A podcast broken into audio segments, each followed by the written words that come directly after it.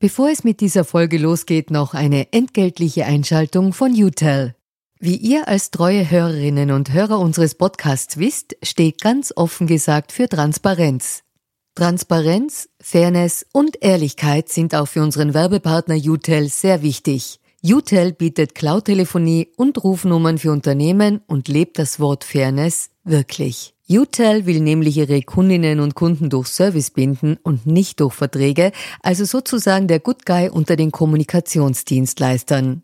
Weitere Infos findet ihr im Internet. Ihr müsst bei der Suche nur den Namen richtig schreiben. Y, zweimal U, hartes T, dann E und L. UTEL eben. Und warum zwei U im Namen? Ganz offen gesagt, das wissen wir auch nicht. Das fragt am besten ein Teammitglied, weil UTEL beantwortet jede Kundenanfrage. Versprochen. Und jetzt zurück zu ganz offen gesagt. Wir wollten halt einfach jene Repräsentation bieten, die sich wenig repräsentiert fühlen. Und da sind ja diese zwei Schichten, ja. Ich glaube, vielen muslimischen Männer ist es egal, wenn sie halt nicht zu sehen sind, weil, ja, aber für eine Frau mit Kopftuch, die ständig vielleicht in Verbindung mit Terrorismus gebracht wird, ständig in letzter Zeit in Verbindung mit politischem Islam und Erdogan und was auch immer in Verbindung gebracht wird, braucht es irgendwie auch etwas oder, oder ein Medium oder ein Bild oder was auch immer, dass ihr sagt, hey, es ist okay, du bist wunderschön, keep on rocking. Und das war ein bisschen unser Ansatz.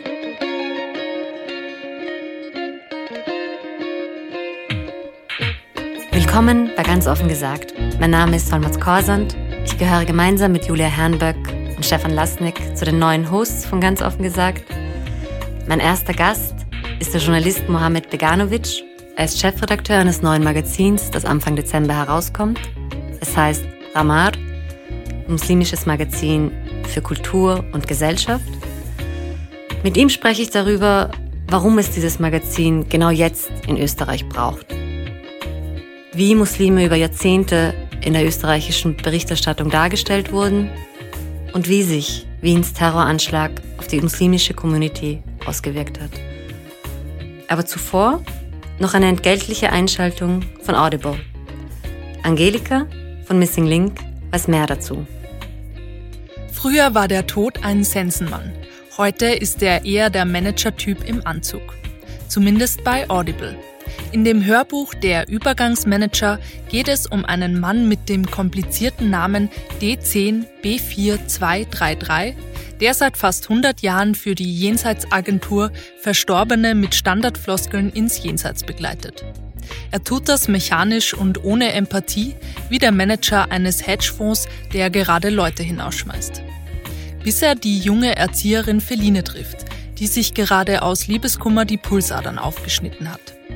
Die Geschichte dieses Treffen, das alles verändert, kann man bei Audible hören. Der Übergangsmanager Besser stirbt man nicht ist ein Audible Original. Die zehn Folgen, jeweils eine Stunde lang, kann man sich jetzt anhören und sich an seinem Leben und auch dem möglichen Nachleben erfreuen. Und jetzt zurück zur aktuellen Folge von Ganz offen gesagt. Hallo Mohammed, Schön, dass du dir Zeit genommen hast und dich bereit erklärt hast, mein erster Gast zu sein. Du bist quasi mein Versuchskaninchen. Ähm, bevor wir loslegen, gibt es die berühmte Transparenzpassage bei ganz offen gesagt. Mhm. Das bedeutet, ich oder wir erklären einmal, woher wir einander kennen.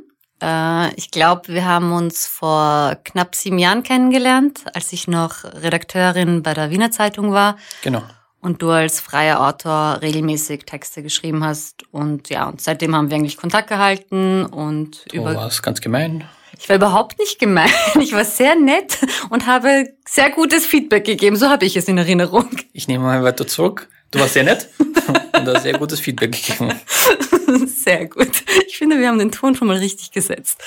Ähm, ich wollte dich unbedingt einladen, weil ähm, ich mit sehr vielen Journalisten eigentlich über die Medienbranche spreche und meistens endet das darin, dass wir dann zudern und dass wir dann uns darüber beklagen, wie schlimm alles ist und dass es eigentlich notwendig wäre, ein ganz neues Magazin zu gründen. Und die wenigsten machen das dann am Ende auch, weil ihnen die Ressourcen fehlen, weil sie keine finanziellen Mittel haben, weil ihnen dann der Mut dann doch fehlt oder weil das die Familienplanung dazwischen kommt, alle möglichen Gründe. Und du hast es jetzt aber tatsächlich gemacht und ein Anfang Dezember kommt ein neues Magazin auf den Markt. Ja. Und zwar, es heißt Ramar, das muslimische Magazin für Kultur und Gesellschaft. Und das ist ein sehr, sehr schönes Magazin geworden. Und du hast es auch sehr schön auf Persisch ausgesprochen.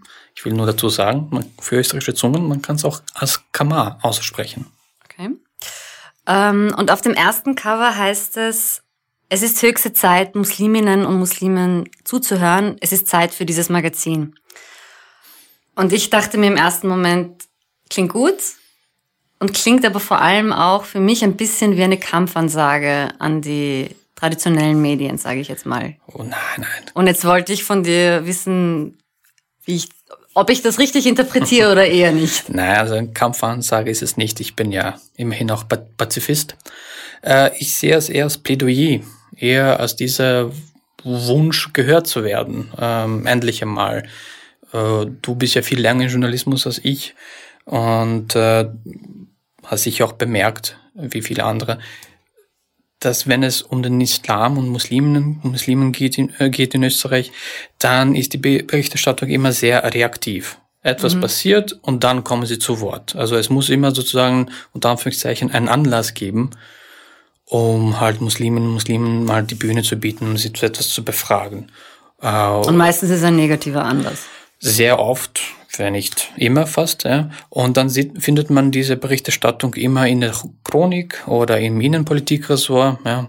Und ich habe mir gedacht, warum nie eigentlich im Feuilleton? Warum nicht, nie in Wirtschaftsseiten? Warum nie in der Gesellschaftsseiten? Wir leben doch auch. Ja. Also es ist ja nicht so, dass wir nur äh, Terroristinnen oder Terroristen sind, dass wir nur, keine Ahnung, arbeitslose Leute sind und äh, wir leben, wir machen tolle Sachen, Sport, Kunst, Kultur und ich wollte einfach diese Leute mal zu Wort kommen lassen. Das war irgendwie, äh, das war mein Wunsch, das war auch irgendwie die Zeitschrift, die ich schon immer lesen wollte im deutschsprachigen Raum und äh, ja, dann habe ich mir gedacht, ja, ich beginne mal.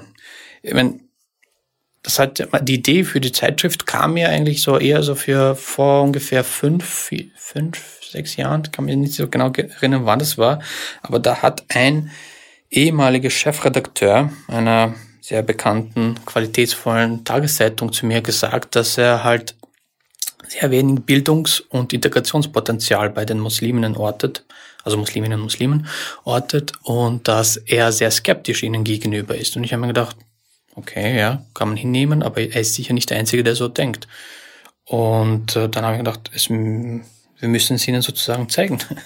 Mhm. Ein bisschen nach dem Motto, jetzt zeigen wir es ihnen, dass das nicht stimmt. Hat dich das nicht geärgert? Natürlich hat mich das geärgert. Ich habe ihn dann noch ein bisschen zur Rede gestellt, so pazifistisch, non-konfrontiv, non aber, äh, aber ich, solche Menschen sind ja in ihren Meinungen eh schon so festgefahren. Was hätte es gebracht? Ich könnte auch drei Tage mit ihm diskutieren seine Meinung hätte ich nicht geändert. Und, und er hat es nicht festgemacht an irgendwas Besonderes. Also ist eigentlich ausschließlich aufgrund von Ignoranz oder was? Ja, er ist der Meinung, dass sie halt zu wenig lesen, zu, dass sie sich zu wenig bilden. Er ist ja noch in diesem klassischen Klischeebild verfangen anscheinend. Äh, Musliminnen und Muslimen arbeiten am Bau und in, an der Supermarktkasse und sonst interessiert sie ja keine Kunst und keine Literatur und äh, Bildung mal sowieso nicht. Ja so stelle ich mir das vor. Ich weiß ja nicht, äh, ich wollte ja nicht unbedingt in seine Psyche hineingehen. Mhm. Äh, genug bessere Felder, mit denen ich bedienen kann. Es, äh, aber es, es, definiert dann schon, also wenn du sagst, das war ein Chefredakteur, ähm, wenn wir denken, dass das eine Person ist, die in einer Chefposition sitzt und damit auch quasi eine Blattlinie vorgibt und damit auch die Berichterstattung über Muslime mitbestimmt. Ja, also diese Person ist ja auch notorisch halt für, für seinen Bild ähm, in Bezug auf Musliminnen und Muslimen, hat er auch nicht verheimlicht in seiner Zeit bei dieser besagten Tageszeitung. Ja, also man weiß ja, wie er dazu steht, aber es dann so direkt zu hören, war dann schon überraschend. Vor allem so face to face, muss ich ehrlich sagen. Es war ja mhm. sogar beim Bewerbungsgespräch. Ja, und dann, oh wow. Genau. Also du bist quasi zu blöd, um bei der Zeitung zu arbeiten. War das dann der Sukkus? Naja, so, so kam es heraus. Ich meine, ich habe die Stelle auch nicht bekommen, letzten Endes. ähm, magst du ein bisschen was über Ramar erzählen, also was, was der Titel bedeutet und was er für Muslime auch bedeutet? Äh, ich sag nochmal auf Also auf Deutsch, Entschuldigung. Ja. Äh, mhm. Kamar äh, bedeutet Mond auf Arabisch. Ähm, wir haben sehr lange halt darüber nachgedacht, wie wir diese Zeitschrift, die sich ja Musliminnen und Muslimen widmen soll, beziehungsweise ihren kulturellen Aspekten, was sie halt schreiben, was sie halt leisten, äh, widmet. Da haben wir überlegt, was, wie können wir das nennen? Ja, wir sind ja keine theologische Zeitschrift. Insofern kämen solche Klischeewörter wie Salam, Muezzin, Minaret und so sowieso mal nicht in Frage. Äh, und dann haben wir überlegt, wie können wir es äh, schaffen, irgendwas zu finden, was, was symbolisiert, es geht hier um Musliminnen, aber jetzt nicht diesen ähm, religiösen Aspekt hervorruft und nicht gleich Angst hervorruft sozusagen, ja. Irgendwie, keine Ahnung, Salam. Es gibt ja sogar sehr viele Zeitschriften, die Salam heißen in anderen Regionen der Welt. Ähm, und dann fiel mir irgendwie das Wort Kamar ein. Ich finde das ein sehr schönes Wort und es heißt Mond, wie gesagt. Und nachdem äh, der islamische Kalender ein Mondkalender ist und sich alle muslimische Feiertage nach dem Mond richten, haben wir gedacht, naja, das passt. Schönes Wort symbolisiert halt oder steht symbolhaft für eine gewisse Bevölkerungsgruppe. Das nehmen wir. Es gab auch dann sehr wenig Gegenwind von, von den Leuten in meinem Team. Sie haben das auch akzeptiert und dann haben wir gesagt, passt. Wie viele seid ihr? Äh, Stamm sozusagen, also Kernteam drei ähm, mit dem, gut, Entschuldigung, mit dem Grafiker vier äh, und dann haben wir noch ähm, ein, ungefähr ein Dutzend Leute, die halt so frei da mitarbeiten. Mhm. Und wir hoffen auch natürlich noch mehr Leute zu finden, die für uns schreiben, fotografieren, illustrieren wollen. Ja, damit wir da auch möglichst viele verschiedene Stimmen bekommen, weil das ist ja auch unser Ansatz. Äh, die Musliminnen und Muslime sind ja keine homogene Gruppe, sondern eine vielfältige. Es gibt ja viel, eine Vielfalt an Stimmen und die wollen wir halt möglichst versuchen halt ähm, darzustellen. Ja, ähm, es gibt von Feministinnen bis äh, Philosophen, alles. Genau, alles ich habe das immer in der, also ich, ich, ich, ich durfte ja schon mal ins PDF reinschnuppern und habe äh, Kolumnen von, von feministischen Musliminnen gelesen, bis hin über äh, die Aufklärung und der Islam von, von dem Philosophen ähm, Fahim Amir. Amir. Und ähm, ja, also was ich muss zugeben, dass ich das Magazin auch ein bisschen als Gegenentwurf gesehen habe ähm, zum Diskurs in der österreichischen Gesellschaft und in der Politik und in den Medien, in denen eigentlich seit Jahrzehnten Muslime problematisiert werden. Mhm. Und du bist jetzt seit, glaube ich, knapp neun Jahren im Journalismus, wie ich weiß. Ja.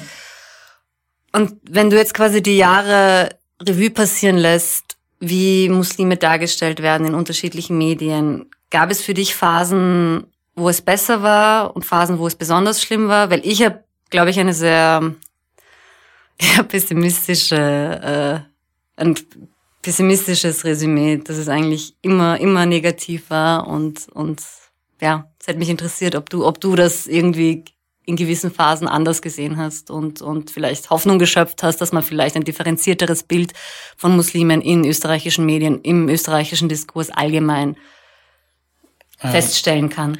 Naja, es ist ich habe es immer ein bisschen als Flut und Ebbe wahrgenommen, nur ist da Flut und Ebbe jetzt nicht gut und schlecht, sondern nicht so gut und ein bisschen mehr nicht so gut. Also äh, das Problem ist, wie gesagt, die Berichterstattung über Muslimen ist meistens sehr reaktiv gewesen, ja. Mhm. Und man hat dann berichtet, wenn, weiß weiß ich, äh, in Paris ähm, paar Trotteln was machen, wenn in London paar Trotteln was machen, wenn jetzt leider Gottes auch in Wien ein Trottel was macht, ja, dann, dann reagiert man darauf und natürlich ist dann die Berichterstattung halt auf einen Fokus gelegt, ja. Und dann hat man eben diese Phasen. Man kommt ja nicht heraus. Man muss berichtet darüber, fragt Experten, fragt Betroffene, fragt alle mögliche.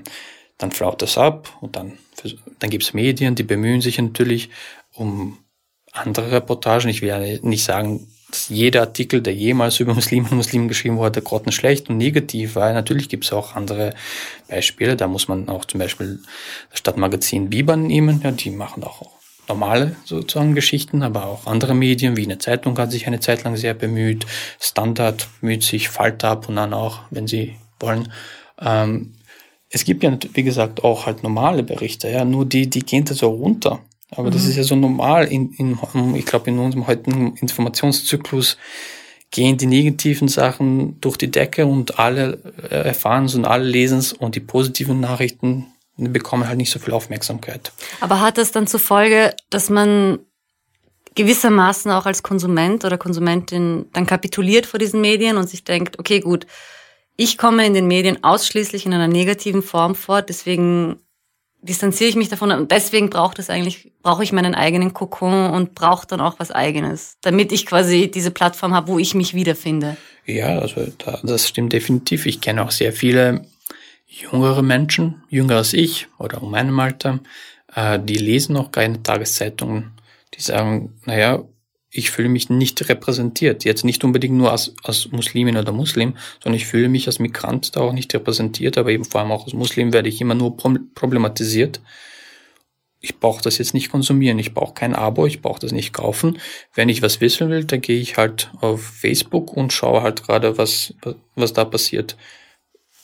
Und ich finde das natürlich problematisch, weil ich mir denke, dadurch ähm, dadurch entziehen sie sich ja diesem Diskurs ein bisschen und dadurch äh, leidet ja dann auch einfach der Journalismus in Österreich, wenn, wenn so Gott weiß wie, wie viele Menschen halt keine Tageszeitungen mehr oder Magazine oder Medien konsumieren im Sinne von bezahlen, ist es ja auch kein Wunder, dass wir halt so leiden und dass wir halt äh, keine Honorare auszahlen können, dass wir keine Journalisten anstellen können, die sich Zeit nehmen für eine Geschichte. Mhm. Aber es ist halt auch eine, ein gewisser Selbstschutz. Also ich meine, ich, also ich muss zugeben, dass ich das zum Teil auch von mir kenne, dass ich halt dann doch lieber den New York Times oder was anderes lese und den New Yorker, als, anstatt ja, dass ich jetzt mir... Jetzt so snobby, oh, ich lese New York. Natürlich, äh, ausschließlich. Ja. Nein, aber äh, gibt es dann Alternativen? Also ich muss ja nicht ich kann ja, irgendwas anderes, ich, ich französischsprachige, arabischsprachige, türkischsprachige. Ich muss sagen, ich mache genau das Gleiche. Ja. Ähm, tagesaktuell schaue ich nur auf Standard One ORF, weil ich finde, das sind auch die zwei einzigen österreichischen Medien, wo ich sage, okay, die sind noch halbwegs okay und normal. Ansonsten lese ich halt so ein bisschen überregional Reportagen, New Yorker, Economist, obwohl das so auch sehr, sehr mhm. drei sehr snobbige Titel sind, aber dann, dann, du weißt, was du bekommst sozusagen. Also sehr gründlich recherchierte Geschichten, die dir ein bisschen halt so Informationen und Unterhaltung bieten. Mhm. Wo man auch halbwegs auch noch äh, repräsentiert ist und nicht nur im negativen Sinne. Ja. Mhm. Also mit den Geschichten, es gibt ja überregional gibt es auch sehr gute Autorinnen und Autoren, halt, die halt zu Wort kommen dürfen. Ja, und das, das ist ein Problem, den ich schon in Österreich sichte. Es gibt zu wenige muslimische Stimmen, die schreiben. Und das mhm. will ich auch ändern mit Kamar oder Hamar. Ich kann es ja persisch leider nicht aussprechen, obwohl es viel schöner Beziehungsweise also Leute, die schreiben oder halt, ob, ob man sie schreiben lässt und ob man sie, in welchen Positionen man sie schreiben lässt. Schreibt eine Muslimin mal den Leitartikel oder schreibt wieder der, der, der Chefredakteur der Muslime für ungebildet und dumm hält den Leitartikel, schreibt. Ja, ja meistens schreibt ja. die Muslime und dann den Wochenvorschau oder Tipps der Redaktion. Oder so, so, ja. Ähm, ich komme jetzt eher ähm, zu einem Thema, das ich eigentlich ursprünglich für unseren Podcast, also für diese Episode aussparen wollte, weil ich genau das nicht machen wollte, was alle mhm. machen, nämlich den Islam in die Nähe von Terrorismus zu rücken. Aber da du sie, da du ja auch über die Trottel gesprochen hast, die in Paris einen Anschlag verübt haben, in London und jetzt den einen Trottel in Wien, wollte ich A mal wissen, wie es dir geht. Mittlerweile besser. Es ist natürlich auch ähm, ein Schock für uns alle. Ich, äh, das wissen die wenigsten von mir, auch wenn ich Mohammed heiße und erst 2004 nach Wien gekommen bin. Ich erachte Wien als meine Heimat und würde Wien ja nie freiwillig verlassen wollen. Es gibt keine einzige Stadt auf der Welt, für die ich Wien verlassen wollen würde. Freiwillig. Wenn sie mich rauskicken, ist eine andere Geschichte. Ja. Ähm, und wenn dann sowas passiert, dann betrifft mich das auch. Und es betrifft auch Musliminnen und Muslimen, die sind auch alle Bürger dieser Stadt, die halt leiden, die halt bluten, die halt weinen, die auch Emotionen haben und es war natürlich am Anfang ein bisschen äh, ein Schock. Also ich habe es erst eine Stunde später erfahren. Ich muss sagen, als, als, als das Ganze passiert ist, war ich in der U-Bahn und bin halt Richtung Transdanubien gefahren, wo ich halt wohne. Und da gab es halt die Durchsage, ähm, die U4 fährt nicht in der Station äh, Schwedenplatz, weil Polizeieinsatz. Also ich habe ja nicht genau zugehört, mal ein Buch gelesen, aber ah, okay, wieder eine besoffene Geschichte, um jetzt nicht Straßworte zu, zu sagen, ja. Und dann, als ich zu Hause war, halbe Stunde später kamen die Nachrichten. Dann erst habe ich äh, mal reingeschaut, was da überhaupt war. Und dann dann diese Schock, diese Schockstarre sozusagen, wo man denkt, oh mein Gott, was ist da jetzt passiert? Ähm, ja, das ist jetzt einige Tage her und man hat sich beruhigt, man hat sich da wieder befangen und jetzt müssen wir halt schauen, was, wie wir weitermachen können, wollen, sollen. Mhm. Für mich gab es immer schon zwei Schienen.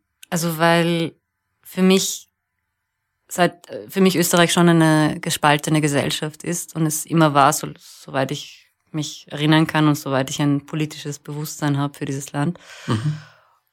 Und ich habe schon gemerkt, dass es schon zwei Schienen gibt, wie dieser Anschlag wahrgenommen wird. Von denen, die Angst haben, die Angst, die trauern, die eine weitere Attentäter befürchten und dann die, die all das tun und halt noch sich um die Konsequenzen fürchten.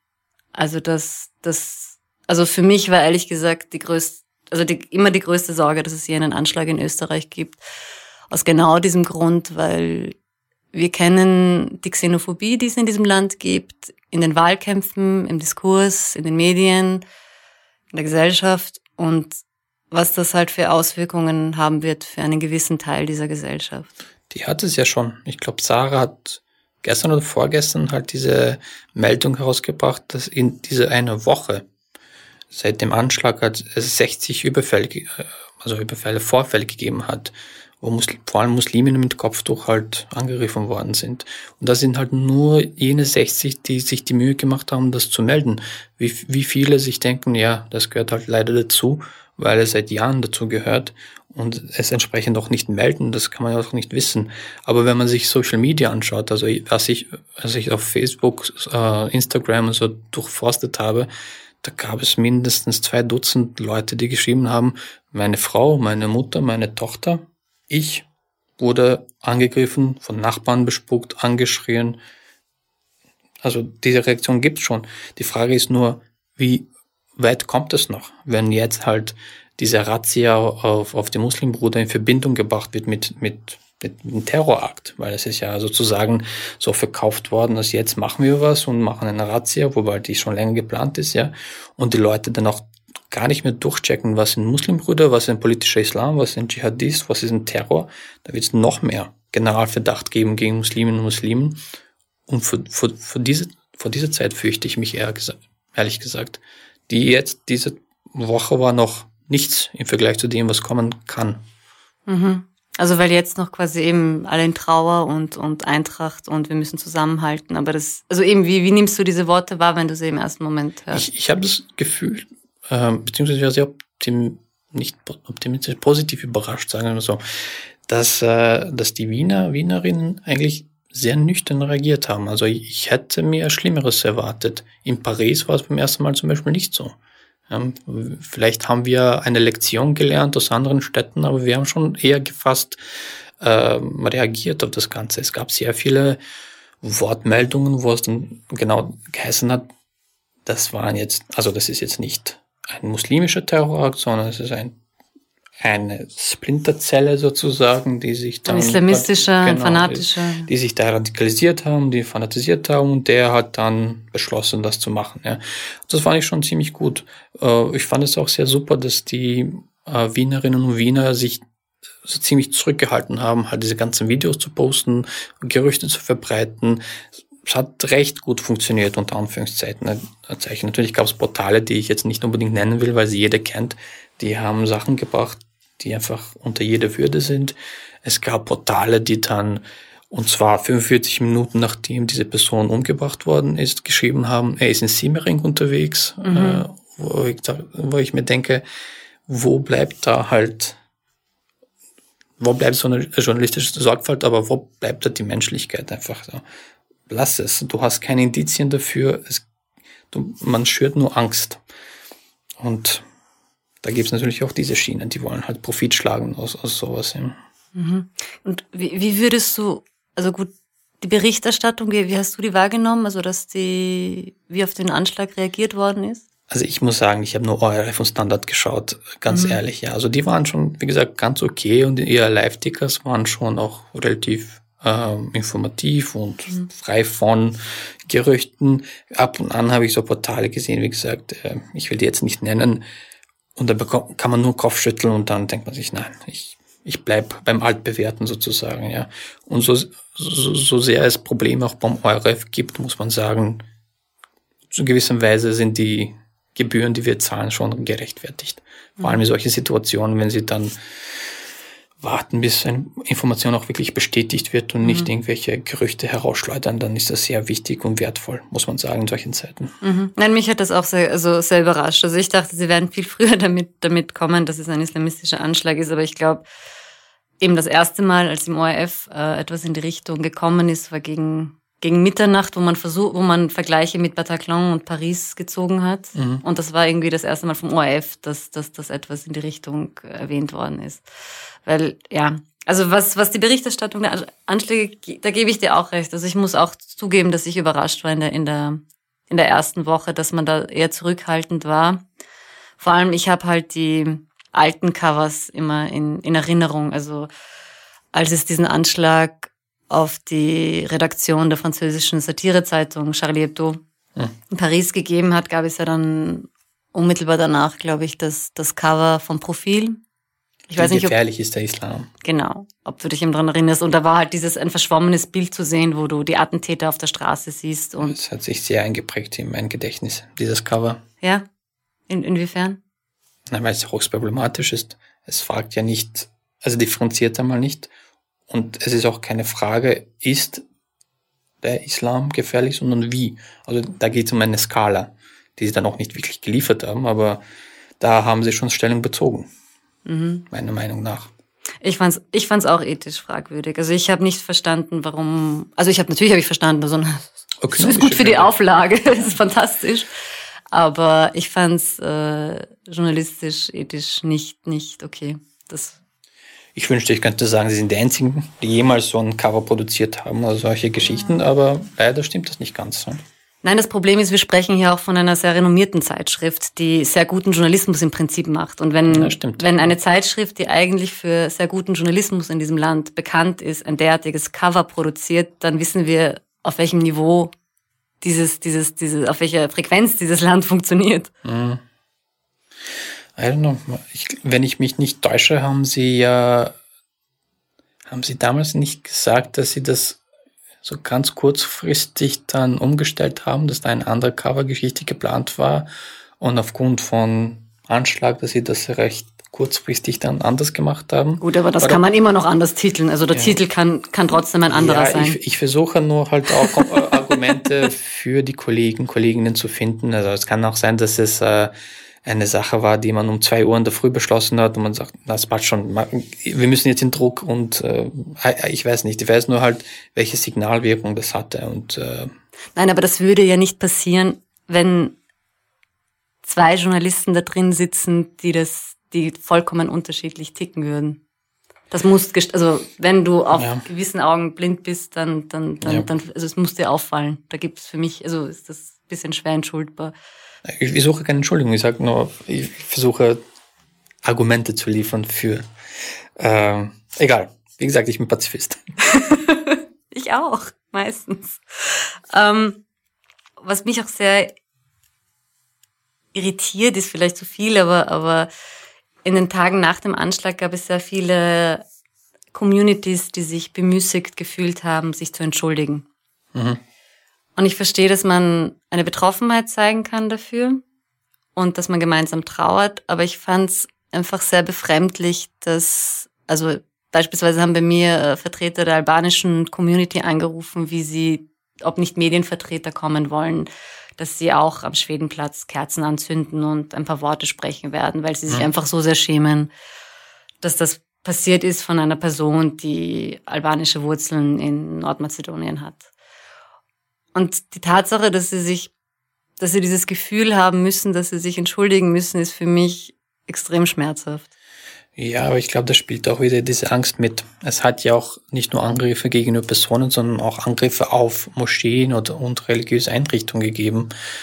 Und ich glaube, einige einige Moscheen oder, oder muslimische Verbände haben mal proaktiv reagiert und sich davon distanziert, in der Hoffnung, dass ihnen jetzt nicht die Scheiben eingeschlagen werden, dass ihnen jetzt nicht jemand Schweineköpfe vor die Tür, Tür stellt, dass ihnen jetzt nicht jemand Brand äh, legt in, in den Räumlichkeiten, was theoretisch möglich wäre. Ja, man weiß ja nie, wie wütend jemand ist auf seinen Anschlag und wie er reagiert. Also die Leute haben schon teilweise sehr proaktiv. Von einem weiß ich dass sie gesagt haben, wir haben Angst, dass uns was passiert mhm. äh, aus, aus Räumlichkeit, weil es in der Vergangenheit schon Vorfälle gegeben hat, auch nicht unbedingt gebunden an irgendwelche Terrorakte.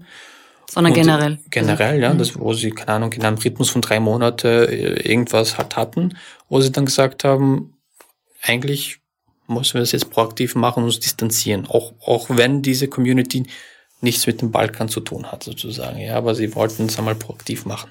Mhm. Wobei eben so. dieser Aufruf kommt immer wieder. Also ich habe genug Gastkommentare gelesen, wo man sagt, ja, also die, vor allem, also die muslimische Community, wer auch immer das ist, mhm. muss, äh, muss da ganz klar Stellung beziehen und muss sich da ganz klar distanzieren. Ähm, ja, ich, ich komme mit diesen also Pauschalierungen, Pauschalisierungen ein bisschen sind, ja, hängt, für mich hängt es auch davon ab, von wem Sie das erwarten. Wenn Sie sagen, äh, die islamische Glaubensgemeinschaft in Österreich muss Stellung beziehen, denke ich mir, okay, ja, kann man, kann man, kann man fordern, ja. Ist auch immerhin eine Institution. Aber irgendwie von jedem einzelnen Muslim und Muslimin zu erwarten, dass sie sich dezidiert dagegen aussprechen und sagen, ja, ich beziehe Stellung und ich sage Nein zu Terror, finde ich einfach hirnrissig, ganz ehrlich, ja. Es muss doch klar sein, dass niemand für Terror ist und niemand für das Töten ist, ja.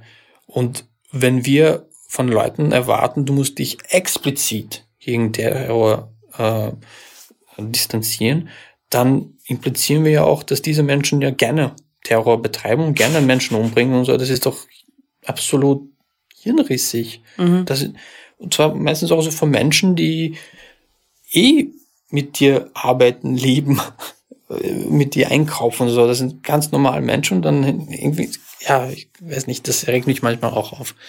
Wie gesagt, von Institutionen kann man es durchaus mal erwarten.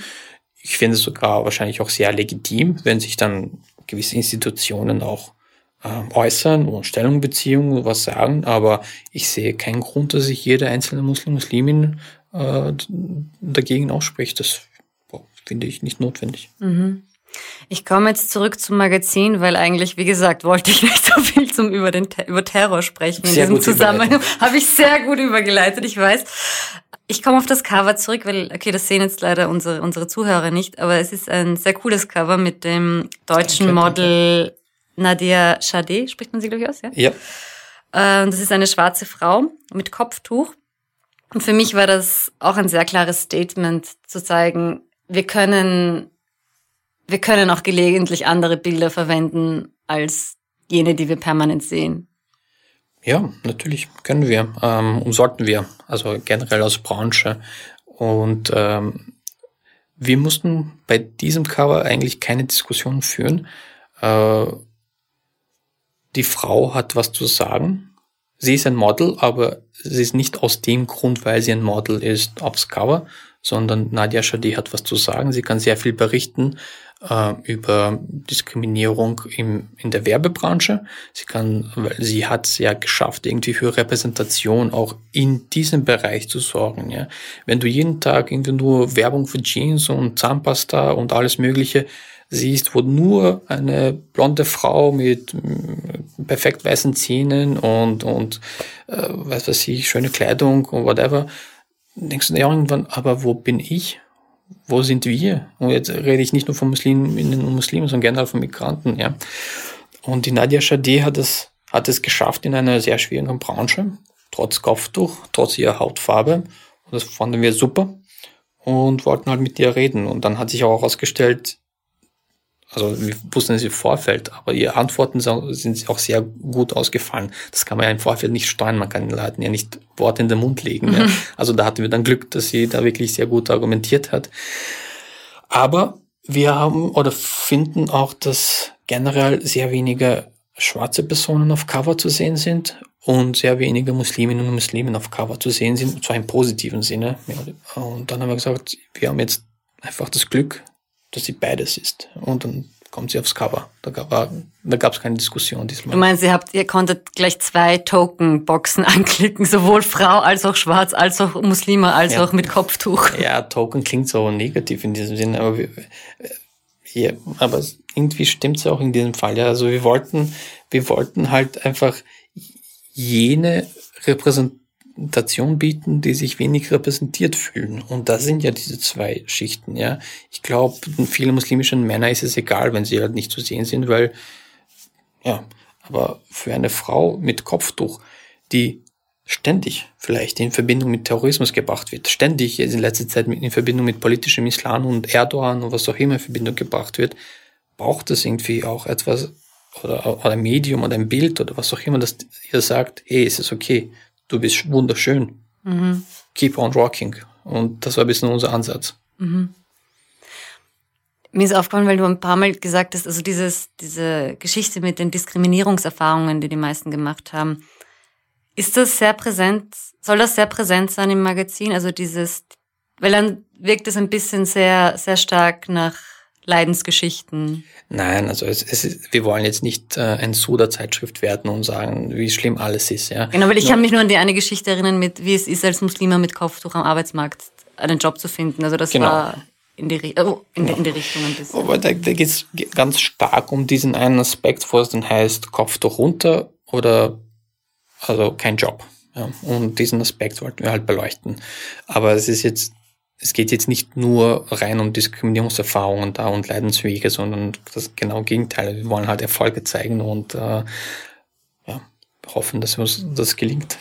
Wird es auch Provokation geben? Also ich weiß nicht, also ich kann, okay gut, du hast gemeint, es wird kein theologisches Magazin sein, also dass man jetzt in der islamische Diskurse da ausfechten wird, aber ich weiß nicht, äh, Sexual Empowerment im Islam, solche Sachen und natürlich. Ähm, aber wenn, wenn man das als Provokation sieht, dann mhm. ja, ich glaube, es ist eine natürliche Sache, über das Thema Sex, Sexualität zu reden. Ähm, und das werden wir auch machen. Aber wir legen halt für jede Ausgabe von Kamal, das hätte ich vielleicht am Anfang erwähnen sollen, gibt es einen Schwerpunkt. Und diesmal ist der Schwerpunkt halt unsere Stimmen sozusagen. Wir wollten halt, dass die Musliminnen und Muslime mal gehört werden, haben sie mal sofort gebeten. Insofern ist das sehr stimmlastig. Ja, in einem anderen Schwerpunkten kann, wird es auch verschiedene Themen geben. Und da ist, glaube ich, auch sehr legitim, mal über das Thema Sex beziehungsweise äh, Masturbation zu reden. Das sind Themen, die uns beschäftigen und man kann ja mal drüber, wenn man das Provokation sieht, ja, kann ich nichts aber dafür, aber es ist ja vor, auch Themen, die, sage ich jetzt mal, für die vermeintliche Mehrheitsgesellschaft ein Thema sind, zu be betrachten. Also Stichwort Mohammed-Karikaturen, Stichwort Samuel-Partie, alles Mögliche. Es ist alles machbar, sage ich mal so. Also ich bin ein sehr demokratischer Mensch bei der Themenfindung. Wenn es in der Redaktionssitzung besprochen wird und es eine Mehrheit für ein Thema gibt, dann wird es thematisiert. Ähm, wie gesagt, wenn es zum Schwerpunkt passt, kann alles thematisiert werden. Wir haben da keine Hemmungen. Wir sind, wie gesagt, auch kein theologisches Heft. Wir sind unabhängig von jeglichen ähm, Institutionen. Wir sind nicht, also wir sind offen für sowohl Sunniten als auch Schiiten, als auch Ahmadiyya, als auch Sufis. Äh, alles geht bei uns. Also äh, früher oder später werden wir wahrscheinlich je, so, so gut wie jedes Thema mal angesprochen haben, die es in der Mehrheitsgesellschaft zu besprechen gibt. Mhm. Es macht halt einen Unterschied, also wie die Fragen gestellt werden. Also ich fand, ich weiß nicht, ob du das Buch von Kybra Gümüşay gelesen hast, Sprache, Sprache und Sein, Sein mhm. genau. Und sie sagt da irgendwie etwas, etwas, etwas, also sie, ich finde, ich finde es extrem, extrem gut und sie, sie, sie formuliert das extrem eloquent, aber mhm. sie sagt immer, sie ist quasi so eine Benannte. Also als äh, Kybra Gümüşay, Entschuldigung, das werden wahrscheinlich viele Zuhörer gar nicht kennen, ist eine deutsche Journalistin. Sie ist Muslima und sie trägt auch das Kopftuch und, sehr kompetent. Und sehr kompetent und sie wird sehr oft in Talkshows eingeladen und, und, und äh, nimmt Stellung zu ganz verschiedenen Themen. Mhm. Und sie hat aber ein bisschen abgerechnet mit, mit dem Polit- und Medienbetrieb, dass sie halt immer, wie gesagt, sie sagt, sie ist so die Benannte, die man inspiziert und dass die Fragen der anderen prägten quasi ihr Denken. Also dass die Fragen, die ihr gestellt werden, haben ihre, ihre eigenen Fragen in den Hintergrund gerückt und, und was sie für interessant befindet und was sie sich eigentlich auch für Gedanken um ihre, über ihre Religion macht, wurden vollkommen verdrängt durch diese Fragen einer Mehrheitsgesellschaft, die kein oder kaum Wissen eigentlich über ihre Religion hat und immer wieder eigentlich die gleichen Fragen stellt. Mhm. Und das, den, den Punkt fand ich dann schon spannend, dass du sagst, ähm, wie, wie stark ich mehr oder weniger belagert werde durch die Befindlichkeiten von anderen wir wollen halt deshalb auch ein bisschen in die Gegenrichtung gehen und sagen, okay, welche Themen gehen uns ab? Was haben wir noch nicht gelesen äh, über uns selbst sozusagen oder was würden wir gerne thematisieren wollen? Ja? Ähm, ich denke auch, wir werden das ein oder andere Thema schon ansprechen, die es in anderen Medien gibt, aber vielleicht mit dem Versuch, mit gewissen Klischees aufzuräumen. Ähm, aber im Grunde wollen wir weg davon, sondern halt schauen, dass wir Themen äh, abdrucken, die man halt vielleicht woanders nicht findet oder zumindest nicht so menschennah findet. Das Gute ist, wir berichten menschennah als die meisten Medien, weil wir halt aus der Community sind, sozusagen. Wir kennen halt die Geschichten, die Autorinnen und Autoren, die für uns schreiben, kennen die Erfolge und die Leiden, äh, die wir haben und wir kennen da auch gewisse Themen. Und zwar Themen, die zwar spannend sind für ein sagen wir mal, Special Interest Magazin wie Kamar, aber vielleicht unspannend sind für Falter, weil das jetzt ein, ein es ist ja, Falter ist ja eine Wochenzeitung, General Interest, also, und wir haben den Vorteil, wir sind eine fokussierte Zeitschrift, fokussiert auf eine Bevölkerungsgruppe und wir können es uns leisten, auch mal Themen zu bringen, die es vielleicht bei, eben beim Falter nicht aufs Cover schaffen würden, aber bei uns bekommen sie halt sehr viel Platz, weil das uns beschäftigt und nicht die Mehrheit der Gesellschaft. Mhm. Aber ist, aber ist der Anspruch schon vor allem, dass eure, ähm, euer Publikum das muslimische Publikum ist oder möchtet ihr auch Nicht-Muslime an, an, ansprechen? Wir möchten natürlich auch Nicht-Muslime ähm, ansprechen. Ja. Ich glaube auch ganz ehrlich, dass wenn es, wenn es ein Heft gibt oder ein Medium, das auch diese Geschichten erzählt von über Musliminnen und Muslimen, dass es auch sehr interessant sein kann oder wird für Nicht-Muslimen und Nicht-Muslimen, ja, weil es mangelt an diesen Geschichten in den normalen Medien und ich glaube, es gibt einen Bedarf, ähm, die, uns, ich sag mal jetzt nicht diese Menschen, sondern uns zu verstehen. Und das ist ja unser Ansatz. Wir wollen halt, dass man uns versteht ein bisschen. Also es ist auch im Grunde auch wie ein integratives Projekt zu sehen, nur ähm, ein bisschen anders herum. Wir versuchen die Mehrheitsgesellschaft in unser Projekt zu integrieren, sozusagen. Mhm. Ich frage mich halt bei, bei solchen Sachen immer, wie viel Freiheit ihr habt, Dinge auszuprobieren. Also wirklich tatsächlich kritisch zu sein.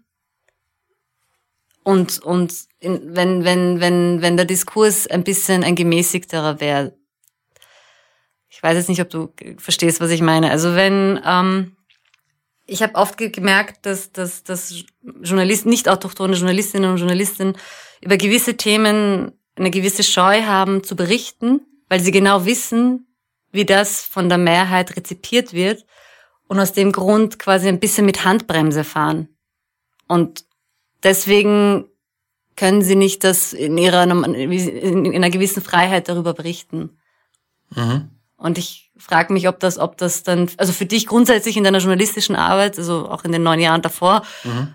der Fall war oder ob du das nie, weil ich habe das auch ein bisschen bei deinen Texten manchmal das Gefühl gehabt, dass, dass es eine sehr große, mm, so ein Feel-Good-Journalismus ist, um eine andere Seite zu zeigen, einfach weil der Diskurs in Österreich dermaßen toxisch ist, was diese Sachen angeht, dass man einfach nicht so provokativ oder kritisch sein kann, wenn man will.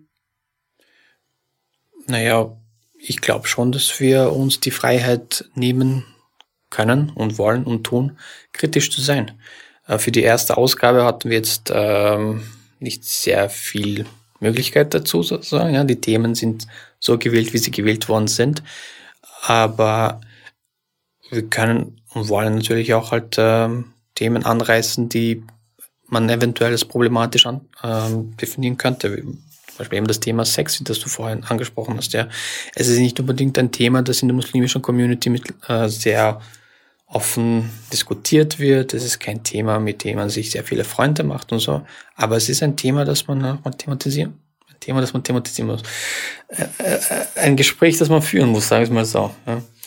Mhm. Und das, das, ist nur ein Beispiel. Also wir wollen, wir wollen härter halt mit gewissen Sachen, äh, auch mit dem Thema, ich, wenn ich gewisse Themen anspreche, dann tease ich ja schon die nächsten Ausgaben an, das will ich vermeiden, aber es, es wird auch so ein bisschen kritischere Geschichten geben, die sich halt kritisch mit der eigenen Gemeinschaft auseinandersetzen. Mit den eigenen Vorurteilen der Gemeinschaft, mit den eigenen Problemen der Gemeinschaft und das ist auch auf jeden Fall geplant. Mhm. Hast du das Gefühl, es wird, wie, wird das, wie wird das aufgenommen werden in der sogenannten Community, die es wie gesagt nicht in der Form gibt? Genau. Ja, es wird welche geben, die sagen super, es wird welche sagen, welche, die sagen werden, was habt ihr da jetzt gemacht? Aber ich meine, das muss man in Kauf nehmen. Man muss ja gewisse Debatten führen, also mit Betonung auf muss. Mhm. Also du siehst es schon auch als, als quasi, das, also als, als äh, Erziehungsauftrag klingt extrem äh, patronizing, das, das möchte ich nicht ja. meinen. Aber dass das, dass das vielleicht auch Debatten und Diskurse in verschiedenen Parallelgesellschaften, wie es so schön heißt in Unter Österreich. Ja. ja, also Bildungsauftrag ist jetzt vielleicht nicht genau das richtige Wort, aber wie gesagt, unser Ansatz ist, das zu berichten, was die Musliminnen und Muslimen in ihrer vielfältigen, heterogenen Form beschäftigt. Punkt. Also alles, was, sage ich, mal, ich jetzt mal, uns beschäftigt, ist ein Thema. Wir müssen nur die Methode finden, wie wir über dieses Thema reden. Ob das jetzt ein Essay ist oder eine Reportage oder ein Interview oder ein Kommentar, das ist dann halt abhängig vom Thema. Aber alles, was wirklich wichtig, relevant ist, worüber gesprochen werden muss, wird auch bei uns Platz finden. Natürlich, solange wir die Kohle haben, um das äh, zu produzieren, wenn die mal alle ist, dann werden wir diese Themen nicht, äh, nicht mehr besprechen können. Ja, aber ich wollte auch, ähm, ich glaube, wir kommen eh schon relativ bald zum Abschluss. Du wurdest ja auch äh, vor kurzem zum, zum Chefredakteur des, eines Verkehrsmagazins äh, ernannt. Ja, Logistikzeitung. Ja. Der Logistikzeitung, Entschuldigung. Also die heißt Verkehr. Die, die heißt Verkehr, genau. Ja. Und du hast das extrem schön auf äh, Facebook, glaube ich, gefeiert, ähm, wo du sagst, dass ich der erste Mohammed bin in Österreich, der den Posten eines Chefredakteurs eines nicht selbst gegründeten Mediums beziehen darf. Ich habe auch dazu geschrieben, alle Angaben ohne Gewehr. Aber im Prinzip fand ich es, fand ich das auch äh, sehr bezeichnend, dass das ähm, wie, wie hoch hältst du die Wahrscheinlichkeit, dass es Chefredakteure mit dem Namen Mohammed? Du meinst dann eher so für so Tageszeitungen und, und Publikumsmedien? Naja, unwahrscheinlich ist es nicht. Ich glaube, ähm, ich glaube, es ist ein Problem, den ich sehe, ist in, in der Medienbranche, ist, dass man halt gewisse dass man Musliminnen und Muslimen ein bisschen so die Kompetenz äh, abspricht, so wie gewisser Herr Chefredakteur, äh, und dass da sehr oft dann das Schlagwort mangelnde Objektivität kommt. Äh, und ich glaube, sobald man aber den Musliminnen so ein bisschen die Chancen gibt, zu zeigen, wir können Journalismus, dann funktioniert es eh. Aber es ist mal schwer, eine Chance zu bekommen. Ja. Ich habe ja vor kurzem vorgestern habe ich mit einer jungen Journalistin halt äh, gesprochen, die halt bei einer gewissen Zeitung halt auch äh, sehr viel geschrieben hat, die auch nicht unbedingt für ihre Muslimfreundlichkeit bekannt ist, aber die sich dort bewiesen hat und der dort dann äh, was angeboten wurde, also sozusagen jetzt nicht eine Fixstelle, weil es gibt ja nirgends Geld dafür, aber dass sie halt schreibt und das fand ich auch schon super, ja. Das meine ich ja. Sobald man die Chance gibt, funktioniert eh aber es ist schwer, eine Chance zu bekommen. Es, ich sage nicht, dass es unmöglich ist. Ja, ich würde auch nicht hier sitzen, mit dir reden, wenn mir nicht ganz viele Leute Chancen gegeben hätten. Ja, also die Branche ist nicht per se diskriminierend und rassistisch und böse und scheiße, aber es ist teilweise sehr schwer. Mhm. Ja. Glaubst du, also wie lange wird es noch dauern, dass das ist für mich immer der, der, der Knackpunkt, wann der erste Mohammed und äh, Konsorten in der ORF-Pressestunde am Sonntag die österreichische Innenpolitik kommentiert, befragt, hinterfragt? Ich bin da optimistisch und sage in einem Zeitraum von drei bis fünf Jahren. Hm. Tatsächlich. Ja. Warum? Aber ich, ich sage auch immer wieder, jetzt nicht nur in Bezug auf eure Pressestunde, sondern wenn ich mich beklage, äh, dass zu wenigen Leuten Chancen geben, sage ich auch immer, Herausgeberinnen, prove me wrong. Und ich hoffe, dass, äh, dass der ORF mir äh, auch beweist, dass ich falsch liege und innerhalb von einem Jahr jemandem eine Chance geben. Na, warum? Es gibt ja mehr Diversität jetzt in den Medien. Beim ORF auch spürbar. Und ich glaube schon, dass es sehr realistisch ist, dass wir halt innerhalb von den nächsten drei bis fünf Jahren eine Person, wie du sie gerade beschrieben hast, äh, da in der ORF-Pressestunde haben werden. Nicht ich. Ich mhm. bin nicht unbedingt interessiert an TV-Journalismus, aber es gibt viel kompetentere Personen als mich und die werden es schon bestimmt schaffen. Mhm. Ja. Wie gesagt, ich bin ein hoffnungsloser Optimist. Ja, ich möchte dir zustimmen, aber ich bin, ich, ich bin mir nicht ganz so sicher. Aber ja, es ist eigentlich, äh, es ist eigentlich ein sehr schönes Schlusswort und ich glaube, ich habe dich lang genug gequält. Äh, gibt es irgendetwas, was du noch, noch am Ende anmerken möchtest, wo, wo ich dich nicht gefragt habe, weil ich dir permanent Terrorfragen gestellt habe, was ich eigentlich nicht wollte ursprünglich? Na, ich glaube, wir haben sehr viele unterschiedliche Themen besprochen, das hat schon gepasst. Ja. Hauptsache, wir enden so wieder mit Kamar und du, du sprichst noch einmal sehr schön äh, das Wort auf Persisch aus. Ramar. ja. Das ist wichtig. Es soll mit, mit was Schönem enden und nicht ja. mit was Schlechtem. Ja, sehr schön. Nein, ein gutes Schlusswort. Vielen, vielen Dank, Mohammed, dass du dir die Zeit genommen hast. Danke und für die Möglichkeit. Quasi mit mir meine Premiere bei ganz offen gesagt feiern durftest. Danke dir. Sehr gerne.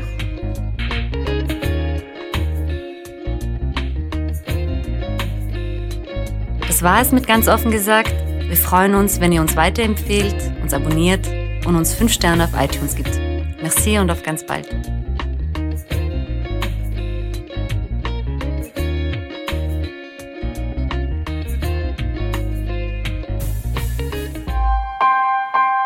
Missing Link